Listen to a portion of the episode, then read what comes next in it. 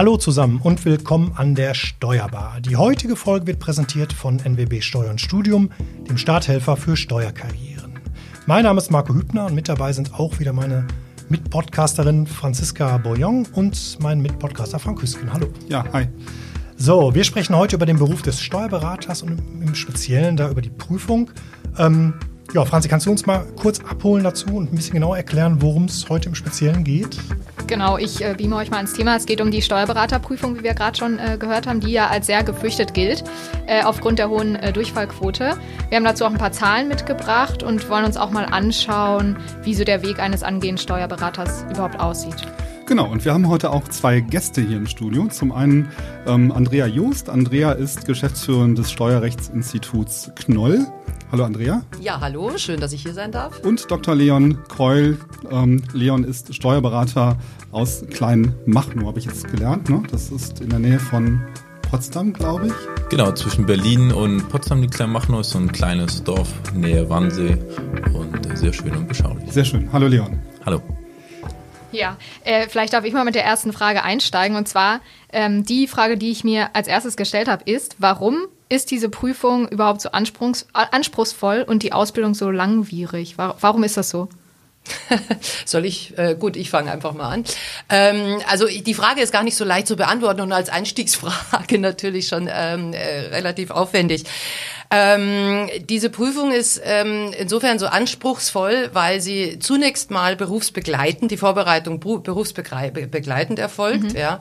Das heißt also, ich meine, während man im Studium oder in der Schule sich allein darauf konzentrieren kann, muss man sich auf die Steuerberaterprüfung im Regelfall neben Familie, neben Beruf vorbereiten. Äh, der Stoffumfang ist immens. Ja. ja, also es ist doch ein, ich sage jetzt mal, ein kleines äh, erstes juristisches Staatsexamen vielleicht. Also es gibt Vergleiche so vom Umfang her in diese Richtung. Richtung. Und das muss man, wie gesagt, neben der beruflichen Tätigkeit bewältigen. Und ähm, sie ist sehr anspruchsvoll, weil sie mh, hm, eine Prüfung ganz eigener Art ist. Also man kennt diesen Prüfungsstil weder von der Schule noch von der Uni. Es ist eine ganz, ganz spezielle Form, sage ich mal, ähm, von Klausuren, die man da bewältigen muss. Und da muss man sich eben ganz gezielt darauf vorbereiten. Mhm. Wie ist denn da die, ähm, die Vorqualifikation? Also es gibt einen Weg, man kann, wann kann man Steuerberater werden? Einmal über ein, ein Studium, aber ja nicht über jedes. Ne? Also, also es gibt wenn ich Maschinenbau studiert habe zum Beispiel, dann bin ich nicht qualifiziert, oder? Nein, es gibt natürlich die wirtschaftswissenschaftlichen Studien. Also es gibt einen akademischen Weg. Das heißt, man kommt über ein, über ein Studium mhm. ähm, zur Steuerberaterprüfung. Das sind jetzt typischerweise die betriebswirtschaftlichen Studien, VWL, BWL, ähm, Wirtschaftsingenieur zum Beispiel auch oder ein rechtswissenschaftliches Studium Jura. Das sind so die klassischen Studienwege. Ähm, da muss man dann im Prinzip, je nachdem, ob man Bachelor- oder einen Masterabschluss hat, noch eine bestimmte Zeit an Berufspraxis zusätzlich nachweisen. Mhm. Das sind dann zwei oder drei Jahre. Oder man kommt über den berufspraktischen Weg, das heißt also über eine Steuerfachangestelltenlehre oder eine abgelegte Steuerfachwirtprüfung. Da haben sich jetzt auch Änderungen ergeben. Da haben sich jetzt die berufspraktischen Zeiten etwas verkürzt mit dem äh, dritten Büro Bürokratieentlastungsgesetz, ein grauenvolles Wort. ja. ja. Ähm, hat sich die ähm, berufspraktische Vortätigkeit, die man nachweisen muss, bei den Steuerfachwirten von sieben auf sechs Jahre verkürzt und bei den Steuerfachassistenten von bislang zehn auf acht Jahre. Also ein gewisser Fortschritt hier, ja. ähm, der zu vermerken ist. Und über diese Wege kann man dann eben die Zulassung zur Steuerberaterprüfung bekommen. Da gibt es aber keine extra äh, sag mal, extra Schule, die man besuchen muss. Also kann ich direkt, theoretisch, wenn ich es mir zutraue, das einfach alles selber lernen ja. und dann einfach die Prüfung machen. Ich muss nicht wie jetzt, sagen wir mal, auf eine Meisterschule oder sowas, Nein. die Pflicht ist dafür. Das ist nicht so. Ne? Nein, das überhaupt nicht. Aber ich erlaube mir jetzt mal zu sagen, deswegen gibt's uns ja und äh, unsere Kollegenfirmen, es ist ohne Begleitung, sage ich mal, durch einen erfahrenen Lehrgangsanbieter ja. ist es fast nicht machbar. Ich meine, natürlich gibt's mal hier und da einen Überflieger, der sowas im Selbststudium schafft, aber im Großen und Ganzen brauchen sie da auch schon eine qualifizierte Begleitung. Begleitung, ja, weil das ist schon echt ein harter Weg. Die Zahlen sind krass. Ne? Also, ja. wir haben uns hier, wir, also ich habe jetzt hier die Zahlen, ich glaube, du hast noch aktuellere, ne? aber ich habe jetzt die Zahlen von 16, 17 und alleine zugelassen, von zugelassen auf schriftliche Prüfungen. Das, das sind ja schon 20 Prozent, die quasi aussteigen, bevor sie die Prüfung machen. Also wir hatten hier 5400, äh, knappe 5400 zugelassene. Und die abgelegte Prüfung sind nur noch 4100. Das heißt, 1000 steigen schon, ein Fünftel steigt schon vorher aus. Ist das wirklich so? Das ist in der Tat so. Das ist eine, eine der Besonderheiten der Steuerberaterprüfung, dass man die Möglichkeit hat, also man darf sie ja zweimal wiederholen. Ja? Mhm. Das heißt also, man hat insgesamt drei Versuche. Und wenn man, äh, man kann bis zum Ende der Prüfung am dritten Tag, kann man abgeben und sagen, dass man von der Prüfung zurücktritt, also theoretisch eine Minute vor Ablauf der Zeit. Dann gilt ah. die Prüfung als nicht abgelegt und man hat keinen Fehlversuch. Ja, okay. Und jetzt ist es so, dass natürlich schon der eine oder andere mal die Nerven verliert und hat das Gefühl, dass die Prüfung schlecht gelaufen ist und entscheidet sich dann doch kurzfristig zum Rücktritt. Ganz fatal ist sogar, wenn die Leute schon am zweiten Tag zurücktreten. Das ist eigentlich nicht nachvollziehbar, weil wie gesagt, man mhm. sollte doch zumindest versuchen, seine Chancen zu wahren und äh, sich die Prüfung vom dritten Tag nochmal anschauen. Das ist mal das eine. Und das andere, was auch, ähm, wieso das wirklich wohlüberlegt sein will, ist, man hat ganz, ganz schwer, und da werden wir uns gleich mal äh, hier den, den Steuerberater, den frisch gebackenen befragen, es ist unheimlich schwer, die eigene Leistung einzuschätzen. Also die, unsere Teilnehmer vertun sich oftmals in der Prognose ihrer Noten. Die denken, die Prüfung ist super gelaufen, kommen mit einer 5 an und bei einer Prüfung, wo sie denken, die haben sie total verhauen, kommen sie und sagen, boah, ich habe eine 3,5, ich weiß gar nicht, wie das, wie das gegangen ist. Ja, also deswegen ganz, ganz mhm. schwierig und äh, wie du gerade schon so erzählt hast, es ist, äh, äh, kostet auch Nerven für diejenigen, die da, da sitzen, äh, sitzen zu bleiben, wenn plötzlich äh, ganz viele zur, zur, ähm, zum, zum Abgeben rennen oder die Prüf von der Prüfung zurücktreten. Auf jeden Fall finde ich es äh, ganz interessant, dass ähm, man sich das ja dann mal angucken kann. Also wenn man am dritten Tag noch zehn Minuten vorher zurücktreten kann, hat man schon mal die Gelegenheit, in alle Teile mal reinzuschauen und sich äh, anzugucken und die Leistung vielleicht dann hinterher besser einschätzen Wobei man das ne? ja vorher machen sollte, indem man einfach Klausurentraining macht mhm. und einfach auch die Prüfung ja, sich vorher Prüfungssituation ist ja nur noch mal ein bisschen was anderes, mhm. wenn man dann ja, da wirklich sitzt. Ne? Nur noch mal ganz kurz, vielleicht zu den Zahlen, um das abzuschließen. Also, weil ich habe jetzt hier Nordrhein-Westfalen, da waren es irgendwie 1450, 1100 haben die schriftliche Prüfung abgelegt, also sprich auch irgendwie über 20 Prozent, die vorher schon aussteigen und bestanden dann nach schriftlich und mündlich haben nur 46 Prozent. Und da sind wir bei Nordrhein-Westfalen ja eigentlich laut meiner Liste noch ganz gut dabei. Ja. Ne? Kaum also, über 50 Prozent. Also ein äh, Bundesland ist über 50 Prozent äh, bestanden. Ja. Aber von ja. denen, die abgegeben haben. Ja, ja, ja von denen, genau. die abgegeben genau. haben, also richtig. Im, Im Ganzen sind es sogar noch äh, weniger. Ja, spannend auf jeden Fall. Okay. Aber, aber, der Rest kommt durch, ne? Und wir haben ja jemanden hier stehen, der gut durchgekommen ist. Ähm, Leon, wann wusstest du denn überhaupt, dass du Steuerberater werden möchtest? Gibt es irgendwie so einen Punkt, dass man denkt, naja, ich glaube, das geht in diese Richtung und ähm, irgendwie ist das so, äh, du hast ein duales Studium, glaube ich, gemacht, ne? Und äh, vielleicht kannst du einfach mal kurz deinen Weg aufzeigen, ähm, ähm, bis du an dem Punkt warst, dass du gesagt hast, ich glaube, ich werde Steuerberater. Tatsächlich, ich habe mit einem dualen Studium angefangen, das heißt, auf der einen Seite hatte ich einen Betrieb, der mich tatkräftig unterstützt hat, auf der anderen Seite halt eine Hochschule, damals in Baden-Württemberg. Mhm. Meines Erachtens ein super Modell, weil man schon sehr an die Praxis auch angeführt wird. Auf der anderen Seite aber auch die Theorie lernt und man hat im Vergleich zum Universitätsstudium lernt man relativ gut die Bandbreite und das war für mich auch äh, super hilfreich in der Steuerberaterprüfung. Mhm. Ähm, Anschließend habe ich dann ein juristisches Postgraduiertenstudium, also so ein ja. LLM draufgesetzt mhm. äh, in, in Potsdam und habe ähm, anschließend noch äh, promoviert ähm, und ähm, habe dann direkt im, Nach ähm, Nachgang, also noch im selben Jahr, wo ja. ich die Promotion abgeschlossen hatte, noch das Steuerberaterexamen, dann bin ich angegangen und habe es zum Glück ja auch ähm, ganz gut bestanden. Ja, hervorragend. Und du wusstest auch scheinbar dann ja schon relativ klar, wo du hin wolltest, ne? wenn du sagst, eigentlich was. Ja, ich, das mhm. war eigentlich schon während ähm, also im Bachelor war das schon klar, weil dieses äh, Bachelorstudium daraus schon aufge äh, oder ausgelegt ist, wo es hingeht, entweder in die Steuerberatung oder Wirtschaftsprüfung. Ähm, da ich äh, mehr der rechtlich angehauchte ähm, mhm. Steuerberater oder Mensch bin und ähm, ja, habe ich mich dann für die Steuerberatung entschieden und weniger für die Wirtschaftsprüfung und da liegt auch einfach meine Leidenschaft und von daher ich glaube, das war die richtige Entscheidung. Ich bin zumindest froh, dass ich diesen Weg äh, beschritten habe. Ja, du warst ja dann irgendwann, war dir wahrscheinlich auch klar, du brauchst irgendwie Unterstützung. Alleine trägt man so eine Vorbereitung auf eine Steuerberaterprüfung nicht.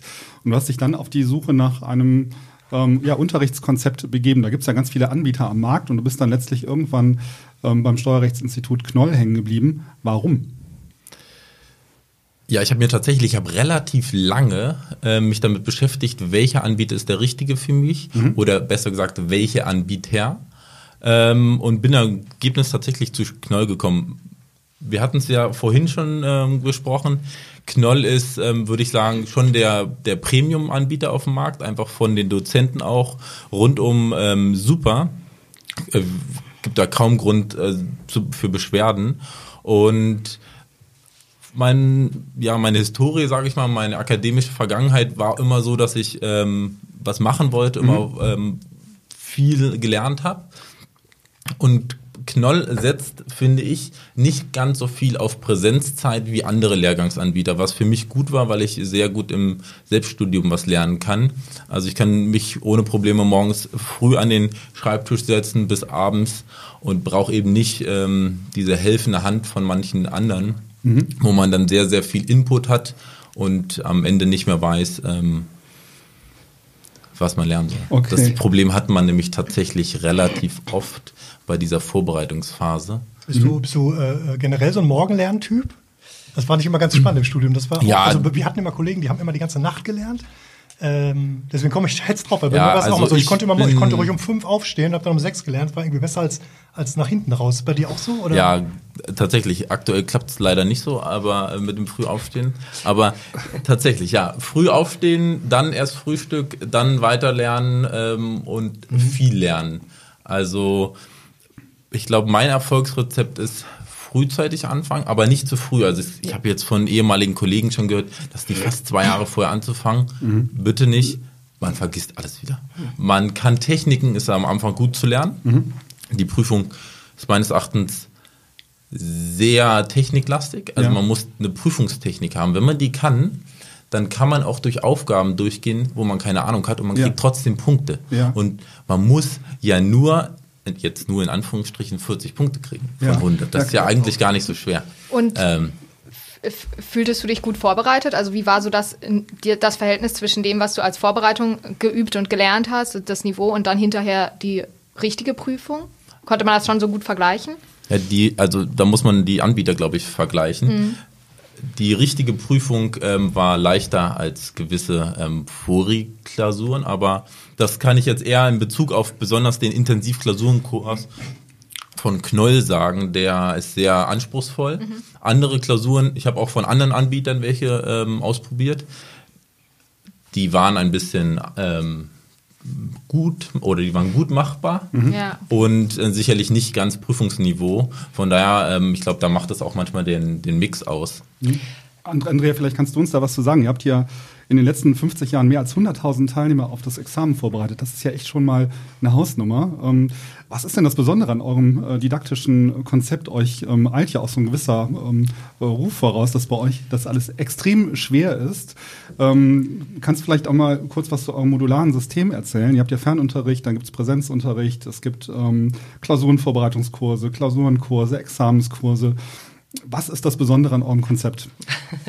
ja, also ich hätte es jetzt eigentlich besser als der Leon gar nicht sagen können. Also grundsätzlich, ähm, ja, es gibt ja Knollklausuren sind der Horror, Knollklausuren sind viel zu schwer. Da gibt's ja so das eine oder andere Gerücht, was da immer wieder rumgeistert. Und ähm, das ist eigentlich in gewissem Maße natürlich schon, schon ein Missverständnis. Also zum einen muss man mal sagen, dass das Examen natürlich auch unterschiedlich, mhm. unterschiedlich äh, schwierig ist. Ja, in einem Jahr sind die Prüfungen, äh, werden sie als schwerer empfunden, im nächsten Jahr sind die Prüfungen wieder etwas leichter. Ja, also genauso versuchen wir natürlich auch in unseren Klausuren äh, so eine gewisse Bandbreite abzudecken. Wir machen ja. natürlich mal Klausuren, die sind an der oberen Schwierigkeit, am oberen Schwierigkeitsgrad und auch wiederum Klausuren, die sind eher am unteren Schwierigkeitsgrad, weil wie mhm. gesagt, den einen Schwierigkeitsgrad gibt es nicht. Ähm, wir versuchen im Grunde genommen die Teilnehmer durch dieses intensive Klausurtraining sozusagen eben auf die Prüfungssituation vorzubereiten und zwar auch im Hinblick auf die richtige Klausurtechnik, so wie der Leon gesagt hat, dass wir den Teilnehmern versuchen beizubringen, dass sie auch mit einer Aufgabe, weil wir können sie nun mal nicht leider vorhersehen, mit einer Aufgabe zurechtkommen, wenn sie genau den Fall vielleicht noch nicht hatten. Das mhm. ist mal das eine, also die richtige Klausurtechnik anzutrainieren. Und das zweite, was wir machen, weil so unsere Klausuren auch als so schwierig empfunden werden, ist, ist, wir fragen ja nicht nur äh, irgendwo gespeichertes Wissen ab oder wiederholen äh, den gleichen Fall dreimal, bis er dann endlich sitzt beim Teilnehmer, sondern wir bringen in jeder Klausur neue Konstellationen, neuen Stoff, neue Schwierigkeiten rein. Also auswendig lernen geht nicht. Dann. Nein, nicht auswendig lernen, sondern immer wieder in jeder Klausur ein neuer Fall, eine neue Abwandlung, ein neues Niveau. Und dadurch quälen wir den Teilnehmer natürlich, ohne dass er es merkt, ständig mit neuen Dingen. Und er ist vielleicht, hat das Gefühl, oh Gott, ich verbessere mich gar nicht. Hast du das so empfunden, Leon? Ja, also auswendig lernen, daran kann man gleich aufhören. Das, man muss es verstehen. Wenn man ein Gesetz verstanden hat, Ja. dann kann man viele Fragen, die auf einen zukommen, einfach systematisch lösen und tatsächlich ist man in den meisten Fällen liegt man dann richtig. Zumindest äh, kann man, für was die Klausur angeht, relativ viele Punkte ab, ähm, ja, oder Fußgängerpunkte. ja, ja, die gibt's ja nicht mehr so viele, aber ja, tatsächlich, die entscheidenden kriegt man damit immer und die, die man eigentlich haben muss, um 40 Punkte zu kriegen. Fußgängerpunkte heißt, die nimmt man im Vorbeigehen einfach mit oder was Ja, es gibt so bestimmte, sagen wir mal so, das sind so Tricks, das machen wir natürlich in unseren, ähm, es gibt so bestimmte Sachen, die kommen in jeder Klausur vor, das sind so Standardbausteine, da kann man mit wenig Schreiben sichere Punkte einsammeln und die zu erkennen und auf jeden Fall immer mal mitzunehmen, ist ganz wichtig. Also ich habe mir deswegen, da- sind die Kla- Knollklausuren super für geeignet. Ich habe anhand dieser Musterlösung habe ich mir nochmal eigene Musterlösungen geschrieben und ähm, ich will nicht sagen, ich habe die auswendig gelernt, aber in den ersten zwei, drei äh, Probeklausuren, die ich äh, so zu Hause geschrieben habe, habe ich nichts anderes gemacht als diese Teile dieser von mir selbst formulierten Musterlösung ähm, nochmal abzuschreiben. Also es gibt gewisse, in jeder Klausur kommen gewisse Fragen ähm, oder gewisse Punkte ähm, wieder. Erbschaftssteuer, wer ist, äh, also da, am Steuerschuldner und Steuerklasse, Ja, ja. das sind einfach Fragen, die kommen immer. Die kann ich, da kann ich mir Standardsätze überlegen. Ich darf in der Prüfung, weil die ist sehr, sehr zeitlich ambitioniert. Ich äh, habe sozusagen eigentlich nicht viel Zeit nachzudenken.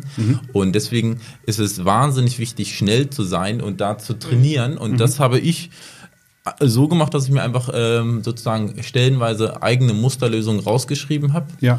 Und die dann ähm, nicht auswendig gelernt habe. Das bringt nichts, aber einfach dadurch, dass man jedes Mal eine Klausur schreibt und jedes Mal diese Formulierungen nimmt, dann kommt man gut. Ähm, Wie viel. Zeit hat man in der Klausur? Sechs Stunden. Genau, pro Tag sechs Stunden. Und dann das es sind drei, reicht, äh, drei nicht. Tage, ne? Genau, drei, Tage, a a sechs Stunden. Und das, man wird nie fertig wahrscheinlich, ne? Dieses Sodass Jahr, man man ist beim dritten Tag fertig geworden. Okay. Also ähm, man, der dritte Tag war, war machbar, äh, der zweite Tag ist tendenziell ähm, schwer machbar und der erste Tag, das ist die sogenannte gemischte Klausur. Ich wage mal zu behaupten, der ist nicht machbar. Also Ja, nicht, ma ist wirklich nicht machbar. Das, Das ist Absicht. Ja, die besteht Vielleicht. eben aus drei Teilen von drei Ja. unterschiedlichen Aufgabenstellern und jeder bekommt halt die, äh, die Vorgabe, einen Teil zu machen, der so in etwa zwei Stunden entspricht Mhm. und keiner will natürlich, dass sein Teil sozusagen der Loser-Teil ist Ja. und, und äh, der, der zu gut ausfällt und das kumuliert sich dann über die drei Teile. Also insofern ist die Klausur am ersten Tag, da kommt's da kommt's ganz besonders auf diese Technik drauf an, was der, was der Leon gerade gesagt hat. Jetzt sind wir ja schon bei der Prüfung. Ich würde gerne noch mal einen Schritt zurück. Ja, ich- ähm, nämlich so die, die ersten Tage. Du hast dich angemeldet und dann ging es ja irgendwie los. Ne? Du hast dann ähm, Lehr Lehrbriefe bekommen nach, Hau nach Hause. Naja, nee, nee, nee. Bevor, bevor ich mich angemeldet habe, da hatte ich schon, glaube ich, ein Vierteljahr gelernt. Ach. Also man hat, ähm, ich weiß gar nicht mehr, ich glaube im Dezember oder sowas kann man sich dann irgendwann anmelden formal. Ich habe das ähm, aus strategischen Gründen ganz am Ende gemacht, einen Tag vor der Abgabefrist. ähm, aber gut, das und ähm, ja, da hatte ich aber schon lange äh, mich darauf vorbereitet. Also meine Vorbereitung ging ähm, ungefähr 15 Monate vor der Prüfung los und habe dann immer gelernt unter der Woche. Ich habe das immer vormittags. Wir hatten eben das, äh, ob ich einen Vormittagslerner. Ja, ich habe oder früh. Ich bin vor der Arbeit aufgestanden von ungefähr fünf oder sechs Uhr, zwei Stunden, dann zur Arbeit gehen, weil abends nach der Arbeit nach 10, 12 Stunden, also bei mir passt da im Kopf nichts mehr rein. Und deswegen Vormittag oder morgens gelernt und am Wochenende natürlich. Ja. Ich würde da ganz gern kurz einhaken, was der Leon vorhin gesagt hat, was die Dauer der Vorbereitung anbelangt, nämlich, weil da waren wir ja, Ja, glaube ich, gerade stehen genau. geblieben. Also äh, das ist völlig richtig. Ähm, also wir haben ja unser, sage ich mal, gesamtes Lehrgangskonzept auch daraufhin ausgelegt, dass die Vorbereitung so ungefähr 15 Monate dauert. Also man fängt, wenn man bei uns mit den ersten Kursen einsteigt, im Juli des Jahres vor der Prüfung an. Also wer jetzt im Oktober 2021 in die Prüfung gehen will, der steigt bei uns im, im Juli 2020, geht der erste, der Fernunterricht, wo man die Lehrbriefe bekommt, los. Und ähm, wir halten das auch für äh, früh genug, ja, weil genau was eben äh, der Leon vorhin gesagt hat, wenn man noch früher anfängt, man überlernt sich, ja, man, man, äh, man, es geht einem dann hinten raus die Luft aus, ja, und man hat dann, man sieht irgendwann vor lauter Bäumen den Wald nicht mehr und wir haben also oft Teilnehmer, die sich da viel zu viel einfach vornehmen und dann ähm, vergessen sozusagen den roten Faden zu verfolgen und sich, äh, sich total überlernen und wie gesagt dann am Ende ähm, nichts bei rumkommt. Gibt es sowas wie eine Lernstandskontrolle? Ich stelle mir vor, du, dann, du bekommst wöchentlich einen Lehrbrief, ne? so ist das dann, glaube ich, wöchentlich einen Lehrbrief. Ähm, unterstützt ihr das irgendwie multimedial? Gibt es da noch entsprechende ähm, Webinare und, und unterstützende Dinge, die ihr dort anbietet? Ja, machen wir. Wir haben jetzt zum Beispiel, seit diesem Jahr haben wir, äh, wird der Fernunterricht durch ein wöchentliches Webinar unterstützt. Wir mhm. haben ja einen Aspekt, sage ich mal, für, für unsere Lehrgänge und eine ganz wichtige Komponente ist die Prüfungsanalyse. Wir schauen uns ja sehr genau an, wie sich die Prüfung entwickelt, welche Themen kommen immer wieder dran, was ich gerade schon gesagt habe, Fußgängerpunkte etc., was sind die Blockbuster und äh, aus diesen Erkenntnissen heraus ähm, verarbeiten wir ja auch unsere, unsere Unterlagen. Das heißt also, die, die Themen, die in jeder Prüfung drankommen, sind bei uns natürlich auch schwerpunktmäßig in den Unterlagen, werden in den Klausuren abgefragt. Mhm. Und ergänzend dazu machen wir jetzt auch noch eben Webinare genau zu diesen Prüfungsschwerpunkten. Ja, also Bereich der Erbschaftssteuer natürlich, Bewertung, Besteuerung, Betriebsvermögen, da gibt es dann extra nochmal ein Webinar. Und auf unserer Lernplattform, mhm. die wir, äh, wo wir das Ganze sozusagen, das Papiergeschäft äh, noch medial unterstützen, ähm, gibt es dann ganz viele kleine Übungsaufgaben, die der Teilnehmer machen kann. Da kann er dann auch so einen bestimmten Punktestand erreichen, wenn er die dann alle richtig hat. Er kann sich kleine Lehrvideos dazu anschauen. Wir haben mhm. zu jedem Themen so ganz kurze Lehrvideos, ja. die kann er sich auf dem Handy äh, in der U-Bahn anschauen, wenn er Empfang hat. Ja. Und, und äh, das soll sozusagen auch das Lernen ein bisschen auflockern. Mhm.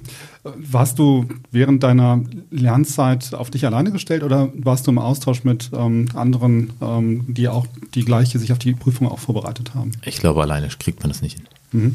Also man muss, ähm, einerseits braucht man wahnsinnig guten Background von der Familie. Mhm. Also Frau, Freundin, ähm, wenn die nicht hinter einem stehen, äh, kann man es fast gleich sein lassen. Ja.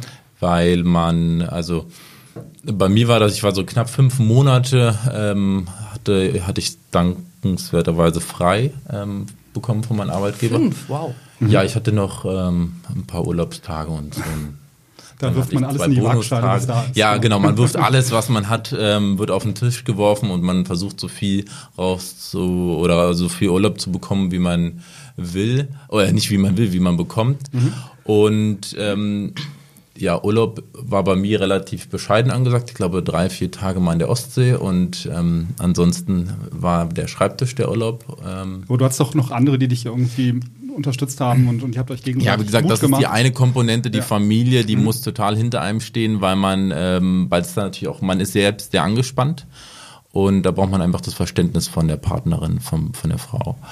Sonst klappt das nicht. Ähm, auf der anderen Seite braucht man fachlichen Austausch. Mhm. Ähm, den findet man unter Berufskollegen, den findet man aber auch zum Teil bei anderen Kollegen oder ähm, die man äh, bei Knoll oder bei anderen Lehrgangsanbietern äh, findet.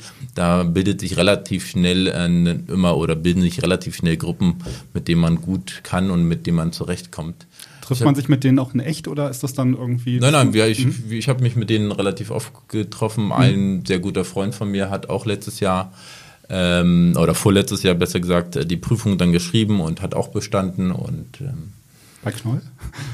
Der war auch bei ich Knoll, ja. ja, ja. Wir, wir, haben tatsächlich ja. fast alles zusammen gemacht und wir hatten dann mal am Ende der vier Monate geguckt, wie viele Stunden äh, wir telefoniert haben. Ja, okay. Ich weiß leider die Zahl nicht mehr, aber das Gut, äh, war so durchschnittlich fast eine Stunde am Tag haben wir aber das ist super wichtig. Also ich kann das aus meiner eigenen Erfahrung sagen und ich habe lustigerweise, ich sage jetzt nicht, wann ich meinen Steuerberater gemacht habe, aber ich habe ihn auch mit Knoll gemacht. Ja. Da hatte ich mit mhm. Knoll noch gar nichts zu tun, mhm. äh, lustigerweise. Und ähm, äh, zu meiner Zeit war das dann so, dass wir am Samstag immer im Finanzamt, in der Kantine vom Finanzamt unsere Übungsklausuren geschrieben haben. Und da saßen wir dann immer mit unseren Butterbrezen und, und, und Thermoskannen und eben eine Gruppe von Leuten und äh, dieser Austausch, äh, dass man weiß, das dass man ne? Leidensgenossen ja. hat, denen es genauso geht und die genauso da äh, sich durchquälen. Das ist schon wichtig. Ja, es sind manchmal also so kleine Fragen, ja. die man hat. Warum ist das jetzt so? Mhm. Weil das in der ich, weil man es einfach in dem Moment nicht versteht oder einfach durch das Diskutieren ähm, lernt man es oder auch später, wenn man dann fortgeschritten beim Lernen ist,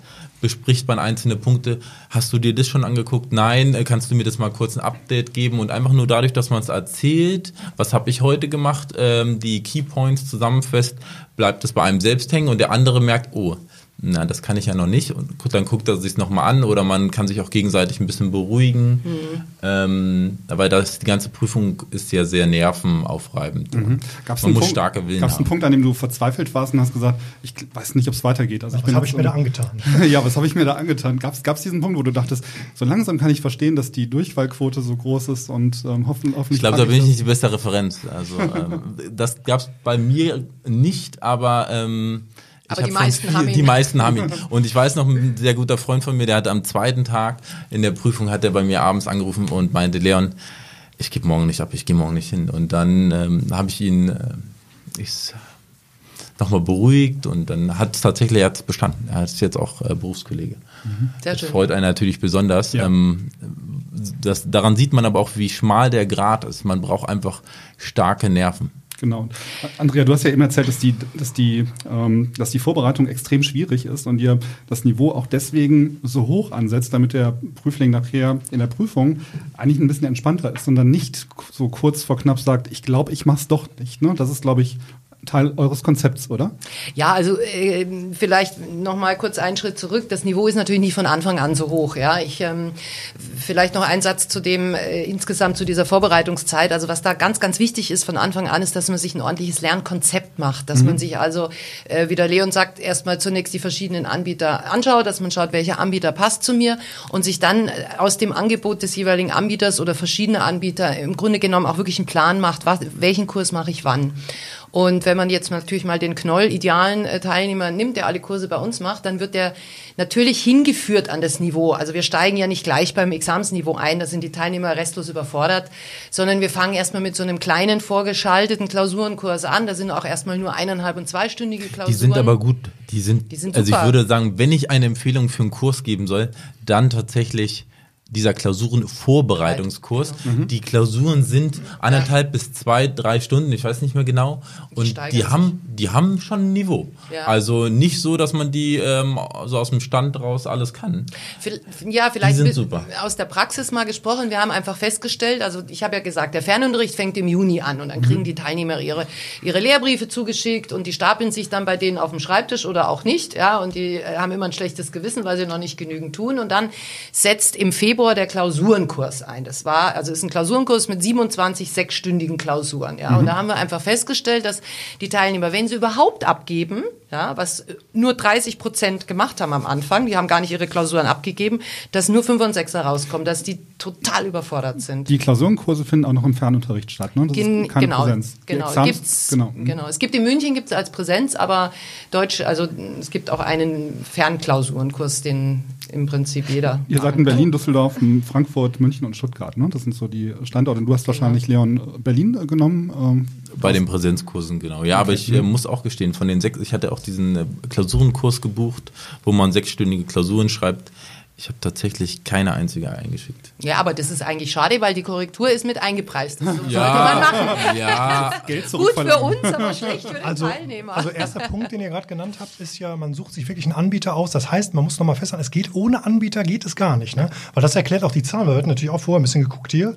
Und äh, da habe ich irgendwo gelesen, die durchschnittlichen Kosten, wo habe ich das, für die Vorbereitung des Steuerberaterexamens betragen 10.000 bis 15.000 Euro. Das ist schon realistisch. Ja, ne? so, so schlimm ist es aber nicht, weil ähm, also da kommen die Kosten her, weil wir hatten uns gefragt. Ähm, ja, das ist richtig. Man, man muss Cash auf dem Konto haben oder ähm, jemanden, der einem das zwischenfinanziert. Mhm. So schlimm ist es aber nicht, wie es klingt, weil erstens die Gehaltssteigerung, wenn man bestanden hat, ist ähm, so, dass man es relativ gut ähm, mhm. wieder reinbekommt.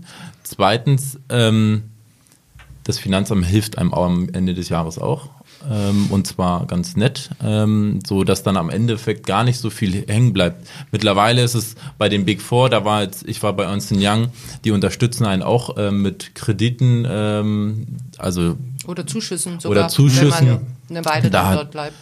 Genau, ich war halt nicht so lange da, da musste man es halt zurückzahlen, aber ansonsten, ähm, das ist machbar. Und vor allem, es sind ja keine Kosten, die nicht irgendwie ähm, vorher bekannt sind. Man muss aber tatsächlich das Geld haben. Also neben dem Klausurentraining, Andrea, gibt es ja auch noch die Examenskurse. Ne? Wo ist da, mhm. da, die finden dann in, als Präsenzunterricht statt oder ist das auch dann? Die, der Examenskurs, das ist so eine, das ist so eine Erfindung von uns. Das ist eigentlich eine ganz coole Geschichte. Das ist so ein geballter Präsenzkurs über fünf Wochen. Mhm. Und zwar ist es eine Kombination aus, ähm, aus Präsenz, also aus Unterricht und Klausuren schreiben. Der besteht am Vormittag, wird Unterricht gemacht und dann wird direkt im Anschluss daran wird eine zweistündige Klausur geschrieben zu dem Thema des Vormittags, die dann mhm. anschließend auch noch besprochen wird. Und das Ganze fünf Wochen lang, also 25 Klausuren äh, passend zu dem jeweiligen Stoff. Also da kriegt man dann wirklich das ganze äh, Wissen nochmal geballt, vermittelt und was eben ganz entscheidend ist für jeden, der in diese Prüfung gehen möchte, ist das Klausurtraining. Viele haben so den Irrglauben, wenn sie jetzt Lehrbriefe lesen, dann sind sie auf die Prüfung vorbereitet. Jetzt mhm. mal ganz übertrieben. Ja. Das ist aber echt falsch, sondern dieses Klausurtraining ist der absolute Schlüssel zum, mhm. zum Bestehen dieser Prüfung. Und deswegen ist bei uns immer sehr viel Schwerpunkt auf diesem Thema Klausurarbeit, Klausurnacharbeit, Klausurbesprechung, weil nur wenn ich weiß, wie ich dieses theoretische Wissen auch in eine mm, Aufgabe umsetzen kann, wenn ich die PS auf die Straße bringe. Bei den Examenskursen habt ihr vermutlich ähm, die Themen an die Prüfung äh, angelehnt. Ne? Da gibt es ja. dann irgendwie Ertragssteuerrecht, Bilanzsteuerrecht, Ver Verfahrensrecht und das ist wahrscheinlich von den Stunden her an dem angelehnt, was ihr nachher in der Prüfung dann genau. in der Prüfung Also ich, ich sage ja, diese die Prüfungsanalyse, also unsere ganzen Lehrgänge orientieren sich natürlich an der Prüfung, die ja mhm. eben aus drei Tagen besteht. Am ersten Tag ist dieser gemischte Tag mit Verfahrensrecht, Umsatzsteuer und meistens Erbschaftssteuer. Zweiter Tag Ertragssteuern und dritter Tag Bilanzsteuerrecht. Und genau in, dem, in der gleichen Gewichtung, sage ich mal, ähm, findet bei uns der Unterricht und die Klausuren statt. Und inhaltlich, wie gesagt, orientieren wir uns an den Schwerpunkten, die immer äh, in der Prüfung drankommen. Vielleicht noch ein letzter Satz zu dem Thema Examensniveau und schlechte Noten und schwere Klausuren. Ähm, wenn man sich mal die Noten im echten Examen anschaut, also wir machen ja immer Statistiken, unsere Teilnehmer kriegen immer äh, in regelmäßigen Abständen die Statistiken, mhm. dass sie sich auch im Vergleich zu den anderen ein bisschen einordnen können. Ja. Also dass jemand, der lauter Fünfer schreibt, dass der ähm, äh, beruhigt ist, wenn er sieht, in der Klausur war der Schnitt 5,0, also er ist in bester Gesellschaft. Mhm. Und ähm, das ist einerseits ganz wichtig für die Teilnehmer, dass sie sich so ein bisschen einordnen können. Und zum anderen ist es so, dass unsere Klausuren eigentlich gar nicht viel schlechter oder meist, meistens in der Range liegen wie das echte Examen. Also wir würden eigentlich mit besseren Noten den Teilnehmern was vorgaukeln, was ja. dann in der Realität nicht zutrifft. Okay, ja. ist, ist verstanden. deswegen wehre ich mich immer so ein bisschen gegen diesen, ja, ist, ist auch gut, ähm, genau. Ja. gegen diese Aussage, die Horrorklausuren von Knoll. Ja, ist in dem Fall ja ein Qualitätskriterium, ja. Äh, offensichtlich. Leon, wann wusstest du denn, ich bin fit für die schriftliche Prüfung? War das ein Punkt, wo du sagst, ich glaube, jetzt bin ich fit und äh, das passt so für mich? Na, ich glaube, das weiß weiß man. Ähm, weiß man nie. Doch dann im Dezember, wenn man das ja. Ergebnis hat. Wie war denn der Prüfungstag? Erzähl mal. Ja, man schläft schlecht. Mhm. Ich glaube, wie, wie jeder vor so wichtigen ähm, Ereignissen im Leben. Und dann äh, ist man nervös und dann war es ziemlich kalt draußen und regnerisch in Berlin und dann steht man mit gefühlten anderen, äh, ich weiß gar nicht wie vielen Berliner, 300 oder so. Wo war das in Berlin? In der Messehalle und das ähm, Unschöne ist, oben drüber war ähm, so eine Erotikmesse, die sie aufgebaut haben. okay. Und ähm, dann hat man die Bagger oder was auch immer da gehört. Das war äh, schon fast ähm, anfechtbar, würde ich sagen. Also wenn ich dann die Brandenburger Kollegen höre mit irgendwelchen naja, die haben im kleinen Hotel zu irgendwie 35 Leute schreiben die, dann ist das schon andere Rahmenbedingungen, aber okay, auch da erschwert, hat ja geklappt. Erschwerte Bedingungen, genau. Du merkst natürlich dann, wenn noch andere Leute rausgehen, die vielleicht dann sagen, das muss man ich, ausblenden. Ich, ich, ich ähm, fühle mich dann noch nicht fit und äh, ich mache die Prüfung dann lieber ein anderes Mal nochmal. Das muss, das kann man das ausblenden? Das kann man ausblenden. Das muss man ein bisschen trainieren, äh, indem man zum Beispiel Präsenzkurse besucht, ähm, wo auch 50 Leute oder wie viel auch immer schreiben. Da hat man auch ungefähr den gleichen Geräuschpegel. Mhm. Und da kann man das gut üben, ähm, das auszublenden. Ich kann das so, ähm, also ich kann nicht mit äh, so Oropax äh, schreiben oder lernen, da kriege ich Kopfschmerzen von. Ja. Andere brauchen das, das ist auch äh, meines Erachtens zulässig. Ähm, also Kopfhörer viel, ist natürlich nicht Kopf zulässig. Und klar. mentales ja, dabei, ne? mental genau. muss man da fit sein. Wie lange dauert das dann nach der Prüfung, bis du das Ergebnis hast? Also in, das ist abhängig von jedem Bundesland. Bundesland. Ähm, in, in Berlin ähm, ist das digital schon ja. seit ein paar Jahren und das kriegt man dann irgendwann im Dezember. Ich meine, dieses Jahr kriegen die Kollegen das am 17. Immer kurz Dezember. vor Weihnachten bei den meisten. Mhm. Also danach geht es dann weiter in die mündliche, weil dann ist ja noch online nicht fertig und dann geht es in die mündliche. Da gibt es dann auch nochmal eine Prüfungsvorbereitung für die mündliche Prüfung. Ähm, Geht es da auch um, um, weiß ich nicht, um Rhetoriktraining und, und ähnliche Dinge? Bekommt man sowas auch? Oder wie, wie, wie stelle ich mir das vor? Gibt es theoretisch, ja. Aber ähm, habe ich nie besucht. Ich Also habe mich da auf meine Erfahrung Das war verlassen. aber eingepreist. Ja, ja, ja, ja. Nein, die, also nee, da gibt's so, mündlich nee, muss nee. ich sagen, da habe ich äh, ähm, nicht sonderlich viel bei Knoll gemacht. Das lag einfach daran, weil ich glaube, der Präsenzunterricht ganz am Anfang von Januar in Berlin ist Mhm. und ähm, ich glaube, ich war sehr, sehr gut äh, bei der schriftlichen vorbereitet. Da hatte ich eine hohe Motivation. Auch ähm, wir sprachen in der Vorrunde ja schon, weil ich ähm, ein paar Wochen vorher Vater geworden bin Ja. und ähm, entsprechend war die Motivation relativ hoch. Weil es wäre relativ schwer gewesen, wenn ich nochmal angetreten oder antreten hätte müssen. Aber wenn dann die kleine Tochter mit ein paar Monaten äh, bei einem ist, ist es dann in Vorbereitung auf die mündliche Prüfung äh, nicht ganz leicht, äh, sich zu konzentrieren. Auch es war schon sehr schwer. Ich hatte das Glück, dass die Note ganz gut war und ich ähm, einen gewissen äh, Puffer hatte, der ähm, äh, es erlaubt hat, äh, entspannter an die Prüfung ranzugehen. Ja, du hättest einen Kurzvortrag mit deiner Tochter ähm, üben können. Da wäre das Feedback wahrscheinlich zu dem Zeitpunkt. Die mündliche besteht aus einem äh, zehnminütigen Ja, Vortrag genau. und, eine, und Fragen Das- dann wahrscheinlich. Die, ne? die Vorbereitung auf die mündliche Prüfung ist dann nämlich nochmal eine ganz andere. Also die erste Schwierigkeit besteht darin, dass ähm, dieses Wissen, was man an den drei Tagen der schriftlichen Prüfung hat, ja, verfällt sofort. Also die Halbwertzeit dieser, dieses, dieses, was man sich da so antrainiert hat, die ist unglaublich gering. Also Ja. man ist schon einen Tag nach der Prüfung, hat man das Gefühl, man weiß schon gar nichts Ja. mehr. Und viele machen halt den Fehler, natürlich zu Recht erstmal äh, ein bisschen die neu gewonnene Frei Frei Freizeit zu genießen nach der schriftlichen Prüfung. Und ähm, eigentlich müsste man direkt weitermachen, auch wenn man das Ergebnis noch gar nicht kennt. Also nur ein kleines Glas Champagner und dann geht's Ja, ja, dann genau. Aber äh, nochmal auf die Frage zurückzukommen, das ist für viele der ganz große Horror, ist der Kurzvortrag. Also die mündliche Prüfung besteht aus einem zehnminütigen Kurzvortrag. Da kriegt man also drei Themen zur Auswahl und ähm, hat dann 30 Minuten Zeit, einen zehnminütigen Vortrag vorzubereiten. Vor einem Gremium von sechs, von ähm, sechs Prüfern. Prüfern, mhm. Ja. Also Und- jeder kriegt ein anderes Thema. Oder, äh, Das ist, das von ganze- Bundesland zu Bundesland unterschiedlich. Äh, Die werden aber zeitversetzt, ähm, die werden zeitversetzt reingerufen in den Vorbereitungsraum, kriegen dann Themen zur Auswahl, können sich eins raussuchen, kommen dann in den Prüfungsraum, müssen den Vortrag halten, dann sitzt der nächste schon in der Vorbereitung. Also wenn die zum Beispiel die gleichen Themen haben, wird es schon so gemacht, dass die sich natürlich nicht austauschen können. Ist natürlich für die Prüfer und auch damit für die Prüflinge mühsam, wenn zum Beispiel ein super Thema dabei ist, was alle drei nehmen, dann hören die sich dreimal das gleiche Thema an. Das ermüdet natürlich, ja. Insofern ist immer so ein bisschen die Empfehlung, wenn man ein Thema hat, was vielleicht nicht ganz so populär ist, aber wo man sich zutraut, dass man was dazu sagen kann, Ja. dass man das nimmt, weil man sich vielleicht Ja, okay. ein bisschen absetzen kann. Aber der Kurzvortrag ist so der große, große, große Hürde, wo die meisten echt viel Respekt davor haben und einfach Panik haben, dass sie da sitzen und nichts. Es ist vor allem auch die Eintrittskarte. Also da sitzen sechs Herren und Damen vor allem und dann, naja, man ist schon ein bisschen abhängig von denen. Also zumindest ein, eine gewisse Weichenstellung im Leben haben die. Ähm, Wie lief das bei dir ab, die mündliche Prüfung? Gut?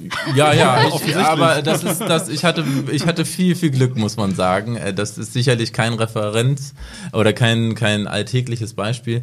Mein, ich weiß gar nicht mehr mein Thema, ich glaube Miete einbauten, habe ich eigentlich keine Ahnung von, äh, so richtig, Beste aber. Voraussetzung. Ja, es hat gereicht, um schon ähm, im positiven Bereich der Noten zu sein.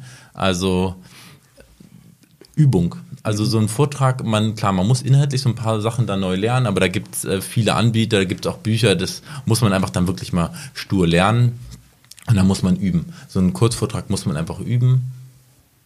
Ich habe noch zwei Abschlussfragen an euch beide. Zunächst mal an dich, Leon. Was würdest du ähm, einem guten Freund ähm, für einen Tipp geben, der auch Steuerberater werden möchte? Frühzeitig vorbereiten. Wirklich, also ähm, so 15 Monate ist, glaube ich, ein gutes, ähm, gutes Pensum.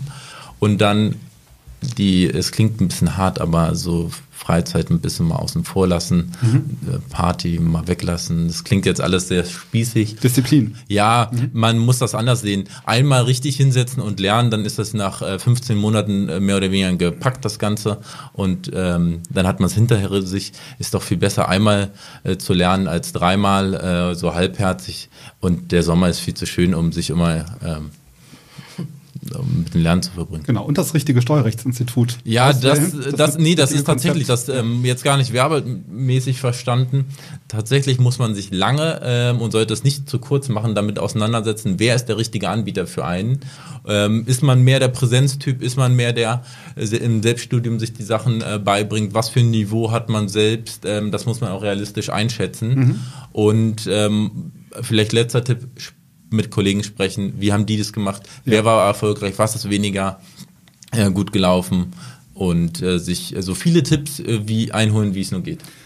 Andrea, was mache ich denn, wenn ich die Prüfung nicht bestanden habe? Dann greift er doch wahrscheinlich auch ein und sagt, Moment, wir unterstützen dich, damit du beim zweiten Versuch dann erfolgreich bist. Ja, natürlich. Also wir haben da auch entsprechende Angebote. Wir beraten auch sehr viele. Also wir haben natürlich gerade dann, wenn die schriftlichen Ergebnisse verschickt worden sind, haben wir viele Anrufer äh, eben auch, die sich dann da diesbezüglich beraten lassen und mit denen arbeiten wir dann erstmal heraus, woran hat's gelegen. Mhm. Also ganz wichtig, so eine Amnese, äh, wie habt ihr euch vorbereitet, was habt ihr falsch gemacht, dass man das mal äh, identifiziert und dann machen wir mit denen Lernkonzept, dass mhm. man einfach sich hinsetzt und sagt so, okay, also jetzt beim zweiten Mal sollte es sitzen und ähm, das schließt so ein bisschen an das an, was Leon auch gesagt hat. Es ist ganz, ganz wichtig, sich ein vernünftiges, strukturiertes Konzept zu machen mhm. und wenn man das gemacht hat und das wirklich auch konsequent abarbeitet, sage ich mal, dann äh, versprechen wäre zu viel gesagt, aber dann versichere ich, dass man wirklich sehr, sehr gute Chancen hat, wenn man das konsequent bearbeitet, dass man diese Prüfung auch schafft. Also wir wissen ja, woran es oft liegt, wenn ja, die Teilnehmer sich mhm. bei uns melden. Also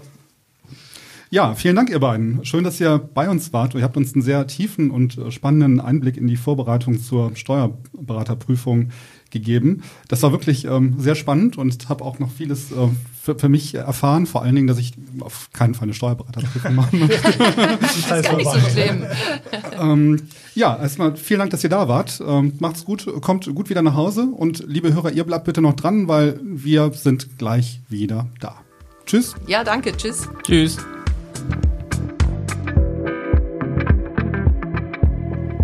So, da sind wir wieder zurück. Ähm, tja, Gäste verabschiedet. Mhm. Ähm, wie fandet ihr es? Äh, ich fand es total cool. Ich ähm, fand es äh, krass, wie, äh, wie man durch die Prüfung da durchgetrieben wird und wie aufwendig das im Vorhinein ist. Hätte ich mir ehrlich gesagt nicht so heftig vorgestellt und bin auch, wie Frank gerade schon sagte, froh, dass ich mich so einer Prüfung nicht gegenüber sehe. Leon ist natürlich ein total disziplinierter und auch koordinierter Typ. Ne? Der ist, glaube ich, ähm, er hat das ja ganz, ganz gut hinbekommen wenn man die Disziplin nicht hat, das hat man auch so ein bisschen bei Andrea rausgehört, dann ist man auch nochmal in der zweiten Runde dabei, glaube ich. Mhm. Deswegen ist die, die Quote wahrscheinlich auch so, ähm, so hoch, der, der Durchfall, weil man wirklich mit extrem viel Disziplin daran gehen muss. Äh, Leon hat uns ja noch am Ende äh, zwei heiße Tipps dargelassen.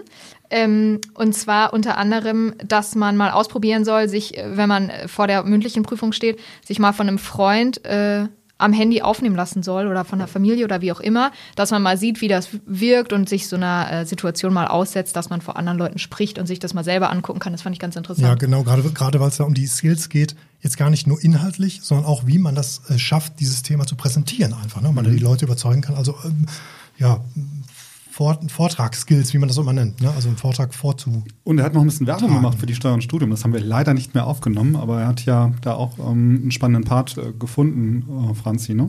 Ja, ähm, zum Beispiel in der, die ich hier jetzt gerade liegen habe, in der zwölften Ausgabe, ähm, gibt es extra so ein paar Seiten zur mündlichen Steuerberaterprüfung, simuliertes Prüfungsgespräch. Und das ist aufgebaut wie so ein Interview, wo man sich die Fragen mal durchlesen kann und was der Prüfling dann sagt, um da so eine Vorstellung zu haben, wie sowas überhaupt ähm, ablaufen kann. Hm, fand er sehr gut. Ja, aber ja. waren da nicht, ähm, wir, sind, da, ja. sind da nicht auch Klausuren drin? Und eine Übungsklausur am Ende, ja. Ja, genau. Okay, das, das kommt noch dazu, ja. Wobei ähm, er halt auch gesagt hat, mit Übungsklausuren wird man äh, ähm, totgeschmissen. Also da äh, ne, gibt es wohl einiges, was man da äh, sich heranziehen kann, aber das gerade mit der mündlichen Prüfung hat mhm. er nochmal betont, dass das ähm, sehr hilfreich war. Mhm. Ja, war eine spannende Folge, ne? Ja. Mhm. Okay. Ähm, ja, dann würde ich sagen, verabschieden wir uns an euch da draußen. Wir hoffen natürlich, euch hat es ebenso gefallen wie uns. Wir bedanken uns fürs Zuhören. Wie immer gilt natürlich, äh, wir freuen uns über Likes bei YouTube und natürlich auch ein paar Sternchen im Podcast Player. Äh, Kommentare natürlich, alle Art sind auch erwünscht. Ähm, und äh, ja, damit tschüss. Äh, wir wünschen euch ein paar ruhige, entspannte Festtage und einen guten Rutsch, ne? weil das ist die letzte Steuerbar in diesem Jahr. Und äh, wir hören uns dann erst 2020 Ich habe noch gar keine Weihnachtsgeschenke von euch bekommen. Nee, das gibt's erst im Januar. Genau, die heutige Folge wurde präsentiert eben von der NWB Steuern Studium, dem Starthelfer für Steuerkarrieren. So, macht's gut, bis im kommenden Jahr und tschüss. Tschüss. Tschüss.